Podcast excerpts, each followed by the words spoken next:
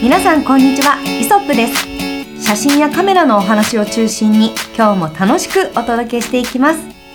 タレントヨガインストラクターのキャンチアキです。フォトグラファーの松下です。フォトグラファー河野です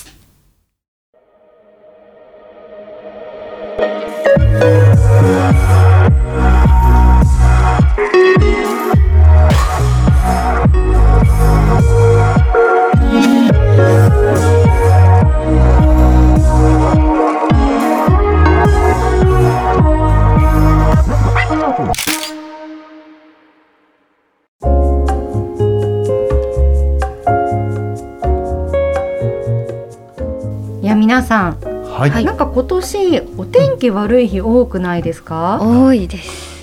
なんかジメジメしててずっと桜の咲いた季節からずっとですけど、なんかこう雨が降ってる日が多かったりとかして、なんかあんまりこうパキッと晴れる日少ないですよね。本当ですね。ね。でね、うん。湿度計僕ね毎日見てるんだけど、はい、結構湿度もね割ともう高めよずいぶん高め。そうなんですか、やっぱそうですよね。なんだかちょっとこう亜熱帯みたいな天気みたいになってるし そうだでねもう梅雨入っちゃってるのかなって感じるじゃないですか。まだだよね、まだ入ってない。この収録の時点では入ってないんですけど、うん。まあ、今梅雨に向かってると思うんですよ。うん。でもうこんな調子だとやっぱりちょっとカメラっていうものの保管についてちゃんと考えなきゃなって意識が生まれてきまして、はい。ぜひ今日はその梅雨時期とか、まあ、うん雨の多い、まあ、日本は特に雨多いので、うん。カメラの保管方法についてぜひお伺いしたいなって思っているんですけど、なるほど、はい。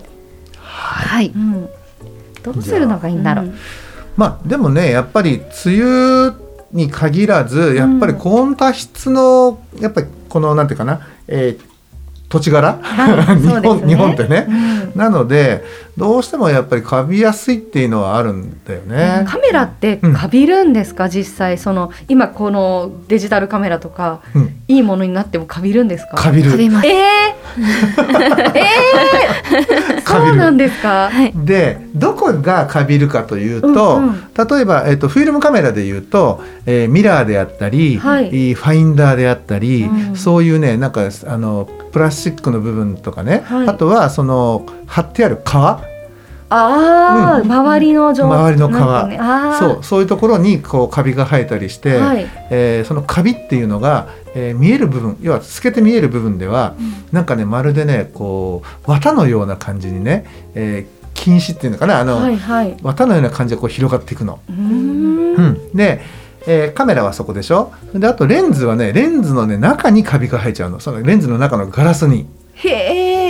本来ね、えーなんでこんな何枚も何枚もこう組み合わさ,、うん。さってるねあのガラスにカビなんて入るのっていうふうに思うのか思うと思うんだけどやっぱりコーティングコーティングされてるガラスの表面にね、はい。そのコーティングに、えーカビが、えー、と増殖しちゃったりするんだろうね、うん。それを養分にして。へえ、うん。なんか意外でした。ってカメラってそういう意味で全然そのなんか養分になりそうなものないのにって思ってた。うん、あるん。ですよ。そう。でなんだっけ？えっと温度と湿度と養分。これがカビのね三大要素って言われてて、はい。じゃあ養分って何？ってなった時に人のね手の油とか。あ、そうか。汗とか。そっか触ることがもう養分になってしまうんだ。そう。で、えーレンズの中で言うとさっき言ったコーティングのねあのコーティングされてるそのコーティング剤っていうのかな。それそれ自体が多分養分になるのかそこに、うん、あのそれそこに付着するそのホコリにうん。カビがくっつくのか分かんないんだけど、はい。まあ、とにかくねほんとこうえっ、となんていうの綿だねあれはね、はい。こう綿本当にねなんか綿というかね、うん。ダウンのような感じ。あの、ねこうすごいねもやもやもや。く雲の巣みたいな雲のそうだねなんか。すごい変な感じなのよ。はいえお二人はそういったカメラをまあご覧になられたり、まあ自分で育ててみたりしたことがあるんですか？育てて下手して他にこうあののあのひ乗り移られたら困るからそういったものは一,、一切うちには置いてないんだけど、うん、なんかこう、うん。なんかもちろんお二人はきちんと保管されてると思うので、うん。まあ、そういうことが起きないと思うんですけど、うん。どういった場面でそういうカメラをご覧になるんですか？中古屋に行ったりとかするとね中古屋さんであのー本来だったら10万円ぐらいするね、レンズが、えー、と500円とかねそういうので売ってるとえなんで？って思って見てみたらあなるほどね。ってこうカビのね、うん、出来具合が。ただうん。ポートレートって不思議なもんで、クリアなその写りをするだけがポートレートじゃないでしょ、はい。だからね意外にねカビカビ生えレンズもね味として使えるの。それはそれでねなんかこう、うん。あえてそういう演出をしたい時にはいいけれどもそうそうそうそうそね。でも自分が持ってるカメラをそういうふうには育てちゃいけないないですよね。ね。うん。いやえお二人はちなみに普段どうやって保管されていらっしゃるんですか、うんえーっとじゃあまあうちの事務所のことをね、はい。ちょっとご紹介しましょう、松下さんどうぞ。はい、うちの事務所の保管は、はい。えっとまずその油の拭き取りとかっていうところもあるので、はい。使ったカメラはまずえっとその日のうちに掃除で全部拭きます。え？あのちゃんと毎日毎日というか使った日は毎日な何で拭くんすですか、あのそのな布？なんて言うんですか？あのあれはなんて言うんですか、まあ、メガネ拭きみたいメガネ拭きみたいな。あそうそうですね、まあそうだよね。そういうあれなんて言うんだっけ？あれはなんて？名称わかんないんだけど、まあ、僕ら吹き布吹き布って呼んでるんですけどあの、まあ、ちょっと補足をすると、はい。まあえっ、となんかなんですかねシリコンクロスみたいな感じあなはい。えーものだったりとか、うん。セーム革みたいなものだったりとか、まあ、ちょっとあの使うものによってまあまちまちなんですけど、まあ、そうやそういったものを使って油は基本的にはね拭い。取る感じ、で、海なんかで使った場合には、はい。その一個手前にあの手拭いあるでしょ？日本手拭い、はい、はい。あれをねあの水で濡らして硬くね本当に絞って絞った、はえー手拭いであはい。あの外側全体を全部拭くのね。はい。はい。その上で、えー少し時間を置いてそれからあの同じように、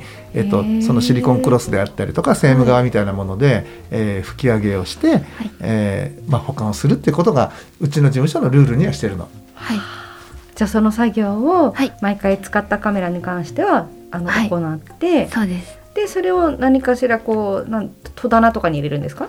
えっと常によく使うものは、うん。はい。そのままカメラバッグに入れてるんですがあ,、はいはい。まりその出番がそんなにうん。ひあの頻度が高くないものは防湿庫に入れてまあす。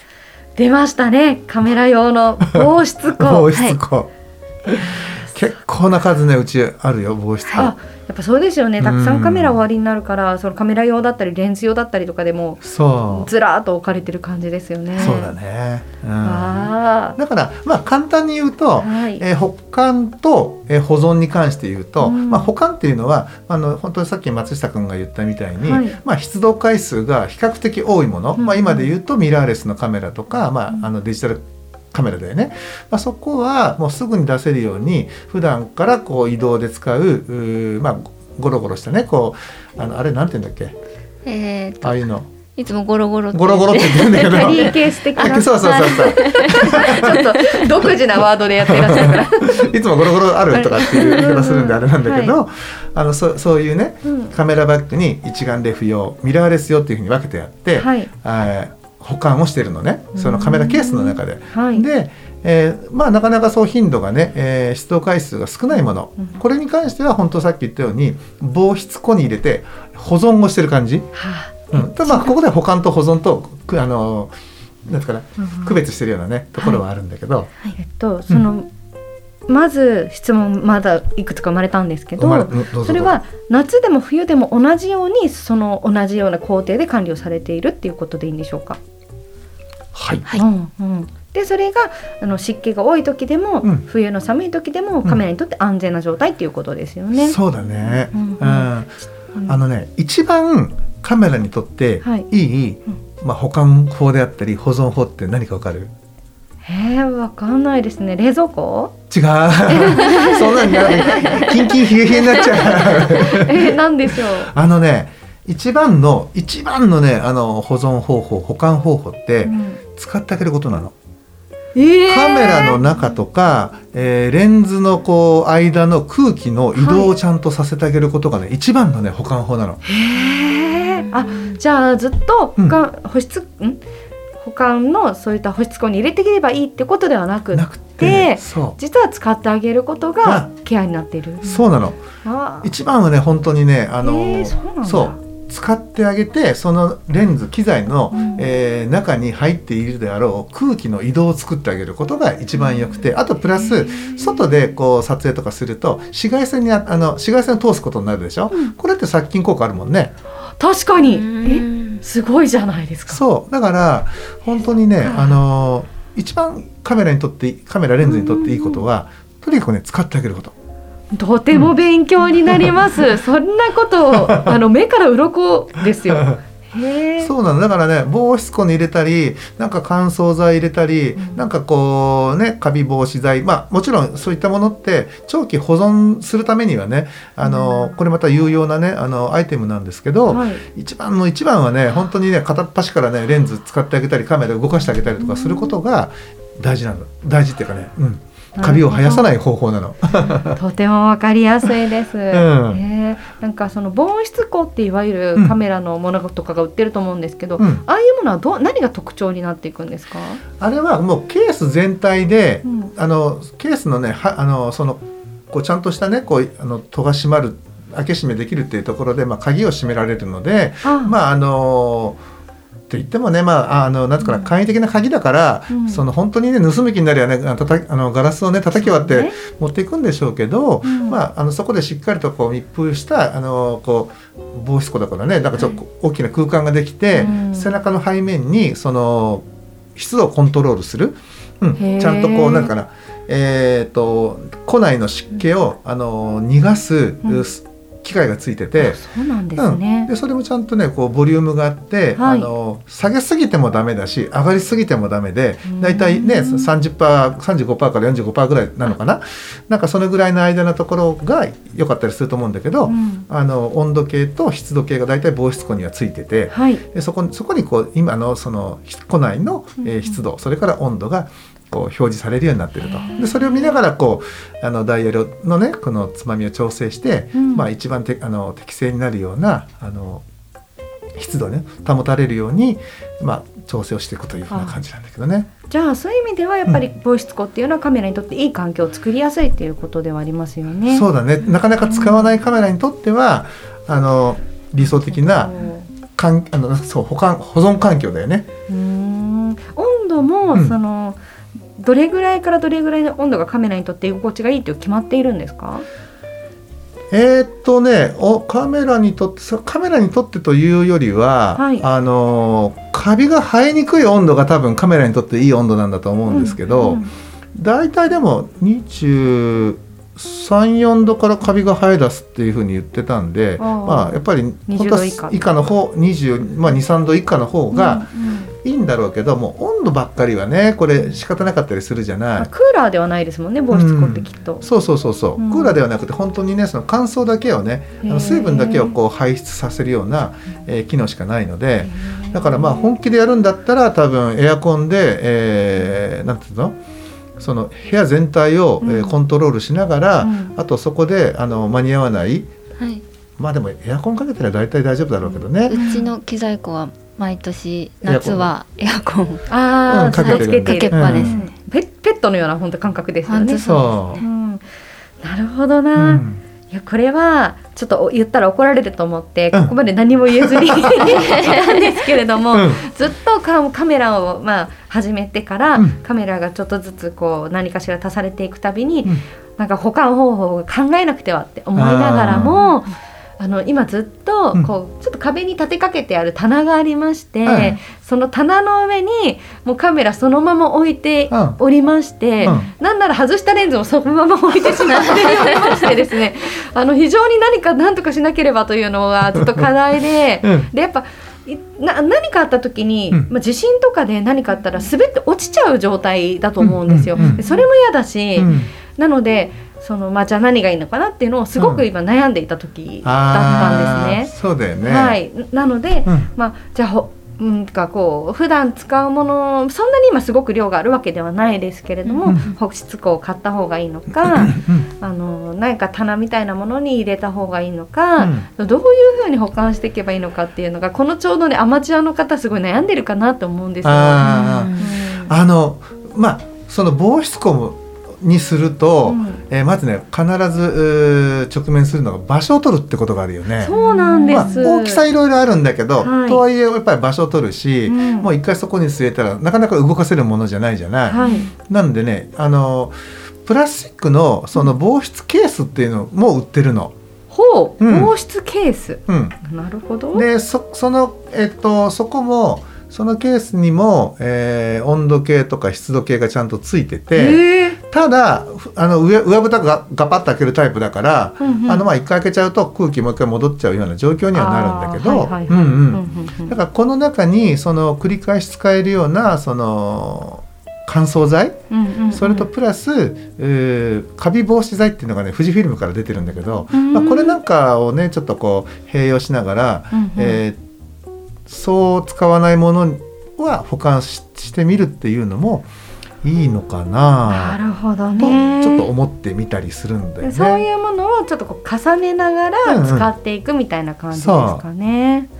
あとね、うん。キャンちゃんみたいにその棚にね置いとく置いといてでも結構あのまああれでしょ？そんな半年も1年も使ってませんっていうことではないでしょ？あの細かく割とレンズも変えたりとかするので、うんうん。そういう意味でなんかこう手に取りやすい場所に置きがちなんですけど、ね。やっぱり量が増えてくるっていうのもあるので、うん。ちょっと居場所を作りたいなっていうのはありあまーまあすね。うん。本当にねなんか安全な居場所で言うと、うんうん。その防湿庫のこうなんどのぐらいだろう？ちょっと小さめのやつ？小さめのやつそうなんか防湿器のこの小さいやつはちょっとね買いたいなという気持ちはありますけど、ね、なんかいろんなメーカーさんもあると思うので、うんなんかどういうものを選んだらいいかのちょっと難しいなっていう感じです。まあね僕があのー言うのもなんなんですけどはい、えっとね東洋リビングさん東洋リビングさん、うんはい。こちらのね商品はすごくいいと思う。へえ。まあ、あと通り藩さんとかねこういろいろあの何社かあると思うんだけど、まあ、僕がねあの以前から使ってるのは東洋リビングさんの防湿庫でこれはね本当にねよくできてますよ。あ、そうなんですね。うんうん。あと本当ね細かなこう不具合っていうか不具合じゃないんだけど、うんうん。あのちょうど買ったすぐの時にねちょっとこうあのなんていうかな、えーその東洋リビングさんのねこうプレートがねちょぴっとこううんうん貼り付けてあるところからあの接着剤がこうつあのはみ出てたの。うん、その時にあのなんていうかなクレームっていうんじゃなくて、あのこうはみ出てるねあのものがあったんであの他のねあの人からクレームが来ないようにそこちょっと気をつけられたらいいですよって俺ねなんかそのユーザー登録のハガキを送ったらね、うんうんすごいえどんな状況でしたかってめちゃめちゃなんかね。ちゃんとこうフィードバック得たいのかあうんの連絡してくださってて。へえ。であのまあできるだけのこう情報とかね写真を撮って送ったりとかはしたんだけど、はい。うん、なんかすごいねなんかへーあのこう姿勢を見てると全然そのクレームでも何でもないしほんのわずかなことなの、ううん。ん多分きっとなんかこうちょびっとついちゃったのかなぐらいな、うん。うんそんなことでもなんかすごくこうねあの自分のところの商品をしっかりこう、うんね、守りたいっていう風な感じがすごく俺良くてい。やはあもっと本当にね余計によく好きになっちゃって。いやー好きになりますねそういうのはね。なんでへねー東洋リビングさんすごくいいと思います。おおちょっと探してみようと思います。ううんん。もう何台もあるからな。そうですね。いやあそうなんですね。うん東洋リビングさんだけでも。はい。それにあとはもうサイズがめちゃめちゃいっぱいありますもんね。そううでもうち何リッターあれ？結構冷蔵庫並みにでかいよねう。わ大きいすごい大きいです。あの配達で来てくれる方がいつもすごいですねこれは 大丈夫ですか？ってうん。あいいですね。ちょっとね防湿庫やっぱちょっと一個欲しいなっていう気持ち。そうだからなんか場所的に置けるんだったら、うんうん防湿庫を一つ小さめのやつでもね。そうですうん、ね。買ってでいやちょっと場所もないんだよねっていう方は当然いると思うんだけど、うんうんまあ、そういった方でね本当にこう半年そういや触ってないなみたいなものがあればそういう防湿防湿ケースみたいなね、うんうんうん、そういったものなんかも使いながらこう保管保存されたらどうかなっていうふうに思うけどね。そうですね。んなんか最低限この機能さ例えばですけど機能で比べていったときに、うんまあ最低限この機この値段だとこの機能あるよみたいなことってあるんですか？その防湿庫って。もうね防湿庫って決まってるああのそうなんですか？本当にうんうんえっ、とあれもう湿度湿度下げますっていうだけだから、うんあじゃあ割とどれ選んでもそんなに違いはないわけですそうね。大丈夫だと思います。ほうほうほう。いい。でまああとねラあのこう便利さで言うと、うん。今は庫内に LED 照明があの取り付けてあってあの庫内の中をこう光らせることができる。これはね非常にね楽かもしれない。いろんなものを探すときに。確かにそうですね、うん。ちょっと見えづらいですもんね奥とかね。そう。ケースも暗ければカメラも黒いからね。真っ黒ですもんね。なるほどな、うん。確かに確かに。そういう形でね、あの保管とかされるといいと思いますよ。い。やとっても嬉しいです。すごく悩んでいたんですけれども。ね、うん。でも本当なんだろう。さもうひと一月二月に1回か2回か使うようなうんうん。カメラだったら、うん。そこまでね心配することはねないと思うけど、うん。まあ、ただレンズのねキャップえーとリアとフロントだけは、うん。えーしてほこりからねね。うん守ってあげてくださいねって感じなのかな。うん。うんやっぱでも使ったらちょっと軽く拭いてあげたりとかいうのはちょっとやっていこうかな意識してと思いましたね。そうだね。うん。それはねやっておいた方が、うんうん。あのいいと思ってでその時にねあのうちのルールでははい。全てのこう全てのっていうか、まあ、ほあの気になるところっていうか動く部分とか、うん。例えばピント合わせ、うん。ねあのマニュアルオートフォーカスそれからあとシャッターの切れ具合とか、その感覚自分で触ってなんかその普段と違いがないかっていうのを五感でねこう確かめるようにしてるの。おお。それによってあれ河野さんこれちょっとこんなんなってましたっけとかっていう、相互確認をしてであの気になるところは点検出すとかやっぱりそのままね修理につながることもねすごく多い。はあ、そうなんですうんね。まあ確かに後からちょっとダメになってから気づいてその仕事の現場でっていうのはね避けたいですもんね。そうなのよ、なるほどうな。ん、だからまあ一番一番はね、はい。あのそのなんか収める時にうん。変化を察知し、えーし出発する前に、うん。機材をねテスト撮影なりするのが一番理想なんだろうけどなかなかそこまでできないので。ね。いやいや十分やられてますよでも。まあ、せめてね、あの帰って帰ってきて掃除をするタイミングでシャッター大丈夫？ピントのこのね、ストロークあのなんか重さとか大トルク感っていうかね？重さとか大丈夫？とか、うん。あとはこうレンズを見たりとかこう透過させてねあの埃大丈夫かとかいろんなことチェックして、うん。それからまああの毎回毎回カメラバッグにね収めるようにはしてるんだけどね。うん。うん。うんいやでも確かに本当カメラを扱うものとしてやっぱそのカメラっていうものを大切に使っていく、まあ、トラブルが起きないように管理していくって、うん。多分カメラを撮るっていうのと同じぐらい大事だし基礎なのかなってすごく感じますよね、今のお話を聞いてると。うん、でやっぱカメラのこうこのものが例えば壊れるなり、うん。質が落ちてしまうなりしていいことって何もないじゃないですか。そうね。ないない。ね、うん。って考えるとやっぱちゃんとこうケアしてあげるっていうことはもうつまりこうカメラを使うものの常識にしていかなきゃいけないなってすごく今感じます。そうだね。ううんん。本当。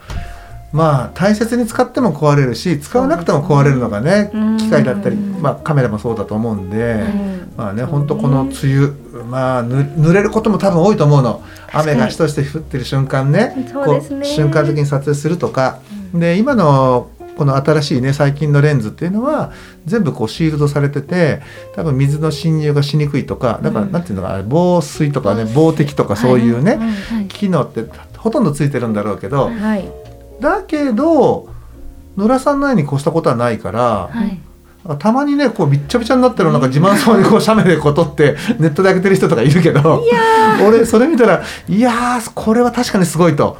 すごいんだけどこの人この後どうやってこれをねちゃんとこう乾かしたりとかほあのメンテナンスするんだろうなっていうそっちが心配になっちゃうみたいなね。ですよね、全部こう解体しないとなんか冷めちゃったりとかしそうですもんね。ねなんか大丈夫なのかなとかってね。うん。思ったりするので、まあ、うちはなるべく雨には当てないようにして、まあ、若干当たったとしてもすぐにまあそうやってね、うん。まずは乾燥させて、うんそれからこうちゃんとこう吹き上げをしてみたいな風なねあのルールが決めてます。は大切ですね。い、ね。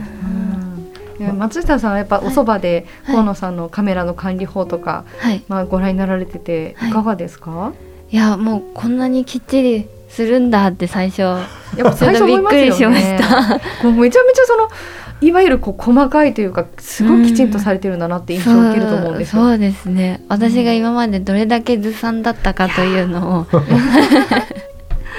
ねでも他のプロの方とかもやっはい。ぱそんな風にされてるのをご覧になったりします？うーん他の方？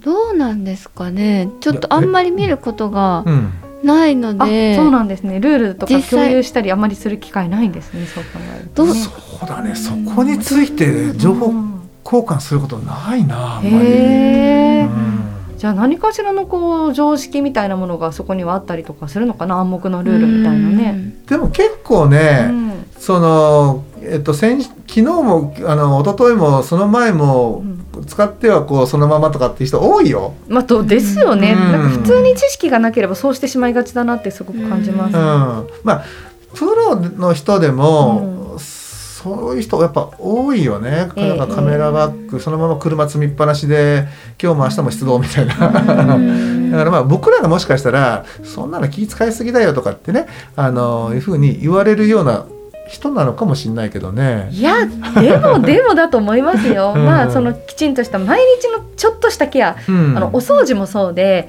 毎日掃除機かけてれば、うん。別に1週間ねその掃除まあその毎日ちょっとだけ掃除かけるだけでずっといけるわけじゃないですか。うん。でも何日か貯めるともう細かい埃とかはすごいちゃんとやってあげなきゃいけなくなるっていうところだと思うので、うん。やっぱ毎日の本当にちょっとしたケアなんだと思うんですよ。その方が時間的にも短く済むというか、うん。結果的にはね確かに確かに。ちゃんと使ったものは同じところに戻すみたいな。ほら松下君、はい。キャンちゃん今いいこと言うた聞いた、えどうししてどうして？そうですえね。ーちゃんとね使ったところに使もっとあったところに戻すって言ったじゃない？もっとあったところじゃないところによく戻してるから、はいそうですよ。はい。そういやいやいや そういうふうに私もできたらいいなっていうのが今まで今言いましたけど、うん、でもそういうのが大事なんだなってなんか思いましたね。ねううんん。あ本当ねあのーなんていうかなそういうね、えー、普段のねケア含めてやっぱりまあ使う使わないのね、うん取捨選択をして、えつ扱いにくいもの、うん、あ出動回数の少ないものは、まあ、ちゃんとした保管、はい。あ保存っていうかね保存。うん保存なのかな保管なのか保な管、うん。はい。まあ、そういったところをね、はい。えーやっていくのがいいのかな。で使うものはね本当にもうカメラバッグに入れといても毎日こう空気の移動があるし、はい。ね、あのー大丈夫だと思うんでだからまあ目安としてね1ヶ月に何回使ってんだろうっていう中で、うん。出動回数の少ないものはもうちゃんとしたところに置いといてってはいいうのがいいんでしょうね。はい、うん。そのようにします。はい、はい。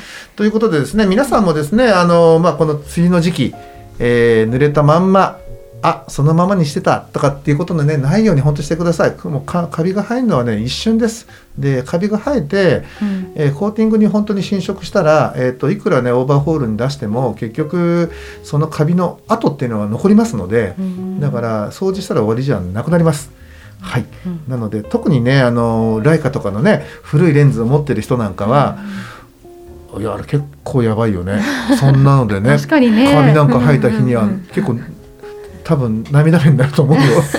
そうですね。一気に価値が落ちちゃいますからね、うん。そうそういうの価値を保つためにも、うん。あのちゃんとした管理をした方がいいよねっていう話ですよね。あそうだね。それも含めてね、ううん。んなので皆さんも、えーぜひともですね使ってあげるが一番の予防というふうにですねちょっと心得て、はい。えー写真の撮影を楽しんでみてください、はい、えー今日はねこの辺りで、えー終わりにしたいみたいと思います、えーご視聴ありがとうございました。ありがとうございました